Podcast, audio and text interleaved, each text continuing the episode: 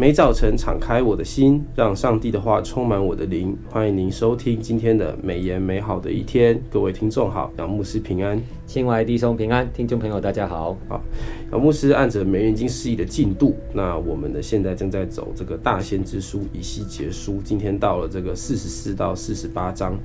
这个段落呢，谈到的是上帝要做以色列的牧者，要赐以色列新星，使以色列复活。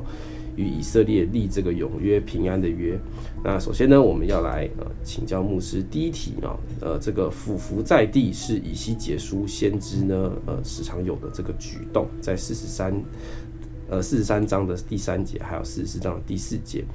呃那是什么驱使他这样子做？那在牧师的生命当中，呃是否有在神面前俯伏的经历？那这种呃俯伏的态度对你的生活，想请问牧师呢有什么样的影响，或者是他扮演的什么样重要的这个这个地位？这样子，我们清怀弟兄的读经啊观察非常的细微哈，感谢主哦。其实神的荣耀哈是指他在灵里的同在跟能力。当神的荣耀离开了圣殿，我们看到以西结书十一章二十三节提到这样的事，耶路撒冷就遭到了破坏。所以，当以西结先知在异象中看见神的荣耀回来的时候，那一种敬畏的态度，还有欢乐的情绪，真是无法形容啊！以西结当时看见异象是在巴比伦的加巴鲁河边，他被神的灵举起，带入圣殿的内院，他看见神的荣光从东门照入殿中，不料神的荣光充满了殿啊，就是以西结书的四十三章第五节。他在上帝的荣光下产生了敬畏的心，驱使他俯伏在地，哦，在那边敬拜主，就是以西结书的四十三章三十第三节，还有四十四章的第四节提到这样的事了。我们看见神的仆人摩西，哈，在建造会幕完工的时候，云彩遮盖会幕，耶和华的荣光就充满了帐幕。摩西在神的荣光充满之下，不能进会幕哦。因为会幕是神同在在地上的居所，神以他的荣耀充满了这会幕，那是他亲自莅临的威仪哈。神的荣光很强烈，使摩西没有办法进入会幕，或靠近会幕都没办法。就是出埃及记的四十章三十四到三十五节，我相信当时候的摩西心中是对神产生一个非常敬畏的一个态度的。哦，那我们来看看所罗门。当所罗门王建造圣殿完工的时候，他跪在圣殿的铜台附近，为民众祝福祈祷。他的下跪表明他降服于另外一位更高的掌权者，就是上帝。所罗门王俯伏在神面前，表明对上帝有极大极深的爱。所罗门王祈祷完毕，就有火从天降下来，烧尽了燔祭和别的祭。神的荣光充满了耶和华的殿，所以祭司哈、哦、当时是不能进圣殿的，而且以色列众人看见，就在铺石铺石地的一个地方俯伏叩拜上帝哈、哦，就是以呃历代记下的第七章一到二节提到的。那我记得也有有一个很特别的经验啊，这个俯伏敬拜的经验是发生在有一年，我忘了哪一年了，这疫情前的哈、哦，我代表了中山区联祷会出席了全国禁食。转化祈祷啊特会啊，就是为国家的一个转化特会。那一天在台北林良山庄哈、举行这样的特会，主办单位就是全国祷告网络，有邀请乌干达的一位殉道师哈、那就是叫做 Dennis 哈、牧师丹尼牧师，带领台上的牧者以及台下的代祷者跟弟兄姐妹一同呼求神的同在、赦免以及神的怜悯。有一小时这么长的时间哈，那我记得他是用路加福音第二章二十五到三十九节这段经文，述说有两个老人家哈，一个是西面，另外一个是女先知亚拿啊，弟兄姐妹应该是有听过这两个老人家哈，他们都在圣殿遇见了婴孩耶稣，因为他们都是素常盼望以色列的安慰者，就是基督的来临。当时多少的祭司们都是在圣殿里面侍奉神的，但他们却错过了这个关键的时刻，就是遇见基督这个婴孩的时刻的机会。只有忙碌于教会平常的服侍，啊，圣灵光照我，就是啊，我好像就是这些服侍神的祭司们的那那一群人当中的其中一个。那个光景让我非常的感到错愕哦，惊讶，而且是非常的难过哦。那我我也是可能同样是错过了很多遇见基督同在的机会啊。只有忙碌教会的服侍，很多很多忙的事情，我不由自主的突然间就软下来，就跪跪在台前。那时候我们有一排的牧者哈，就跟其他牧者也是很跟我一样，哎，突然间就俯伏在神的面前了。开始我听到隔壁开始痛哭，我自己也莫名其妙很难过的痛哭起来，很久很久，然后就一直呼求上帝赦免我们，赦免我们过于忙碌了，没有静下来亲近上帝。哦，祈求主的他的这个同在跟怜悯啊！我不晓得过了多久的时间，哦，我不由自主的就跪下来，并俯伏在神的面前，跟其他的牧者一样，就是流泪痛哭，呼求上帝的赦免跟怜悯。那之后，我就感受到神很强烈的同在，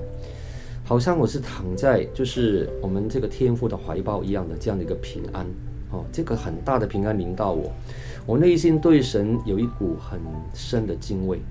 哦，这股敬畏我说不上来，也很难形容，就是感觉到对天父的爱，就是深深的敬畏他。立志呢，就是操练进食为国家祈祷的这样的事情，哦，那就是我的一个经历。好，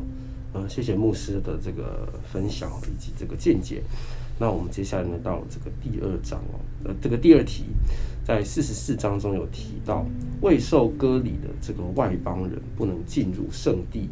那么对于现今的这个教会施工啊，那是否呢，呃，可以非呃可以聘用这个非基督徒去执行呢？其实这个问题哈很实际，因为其实现在呃我们有很多像我们福音机构嘛，是就是呃。呃，它是介于公司跟教会之间的一个有同样属性的一个这个机构。是的，那常常呢就会在讨论这样子的一个问题。嗯，那有一些机构呃坚持不行，那有些机构是可以认为是可以的。嗯，那想问一下牧师的这个意见哦，什么情形下可以，或者是什么情形下不可以？这样子哦，这个是困扰了很多基督徒啊、呃、公司。还有就是我们教会，还有一些福音机构的一个同工哈，到底怎么办哈？那这个很实际哈。那我们来看看经文本身哈，以斯结束四十四章的第六节提到，这里称上帝的子民为悖逆的以色列家，因为被掳前圣殿里许多啊仆役的工作是由外邦人担任哈。那比如说是畸变人啊啊，就是约书亚记第九章的二十三节跟二十七节。啊，就是加利人哈，列王记下十一章第四节跟十九节，还有离提宁人哈，以斯拉记第八章二十节，以斯节先知哈指出这是一种亵渎的行为，就是在那个时候的一个年代里面哈，在新殿在圣殿当中哈，在新的一个耶路撒冷里面，必须要加以禁止哈，它是这样的一个情况。那我们来看一下哈。不信神的人是当时候是不允许进入圣殿的哈，那所以在以斯结的意象当中，敬拜指的是神恢复并洁净过的敬拜的一个情况，人要在身体跟灵性上都预备好啊，这样的一个一个对象才能够参与这样的一个敬拜。那在以斯结束的四十七章二十二到十三节里面，我们就发现了一个很奇特的现象，从其他国家来的人。只要他们接受了律法当中信仰的准则跟规定做法，就可以参与敬拜。诶，那就是在利未记二十四章的二十二节，十五章的二十九节。我们再看一处新约的经文，哈，是在哥林多后书六章十四节。我们常常用到这个原则，就提到一个合伙关系的原则啊。什么原则呢？你们不要与不信的同负一轭，义和不义有什么相关呢？光明和黑暗有什么相连呢？哦，所谓的合伙关系是指我们可以做决策的核心同工团队，哈，这样的一个族群，无论是在教会，无论是在职场，都需要相同价值观的人做核心主管或教牧团队，否则公司或教会的方向很容易就会偏离圣经。然而，这个原则是不适用。运用在聘雇的关系上，哈，这个是非常重要的一个看见。所以，教会或公司可以聘用非基督徒或童工或员工的，条件是，他们必须要认同这个教会或这间公司核心团队所定的，哦，所定的这个核心价值观。这样的运作好处是什么呢？一方面可以坚持用圣经的价值观来管理教会或经营公司，另外一方面可以聘用有专业能力、认同基督徒价值观的同工员或员工一同服侍或工作，也可以有机会向他们来传福音。好，谢谢牧师的这个分享哦，其实就是呃。当然还是我们还是在当中保有，就是让每个人都可以有服饰的这个弹性。但是当然呢，一定还是要符合公司的核心价值观。其实这个这个逻辑，我觉得也也不仅仅适用在宗教里面嘛。因为我们平常出去呃找非有福音色彩的工作，其实当然你也是要符合公司的核心价值观，你才能够做得快乐，做得顺利。没错，没错。嗯，好，那我们接下来到了这个第三题。呃，那这个感谢上帝哦，按着每日已经释义的进度，那我们已经就是快要完成呃这个以西结书的这个阅读进度了。是。那在呃最后的这个几篇当中，那牧师有这个有没有什么对于这卷书卷有没有什么新的认识以及感受？那可不可以呢，在这边和大家做一个简简短的这个总结分享？我们要如何应用在？这个以西结书的一些核心价值，在我们的生活当中呢？好问题哈、那我们读完一卷书都要回头看一下这四十八章里面，我们有没有新的认识哈？那在以西结书蒙召的经验里面，我们看以西结书第一章的时候，就会看见他看见上帝的荣耀，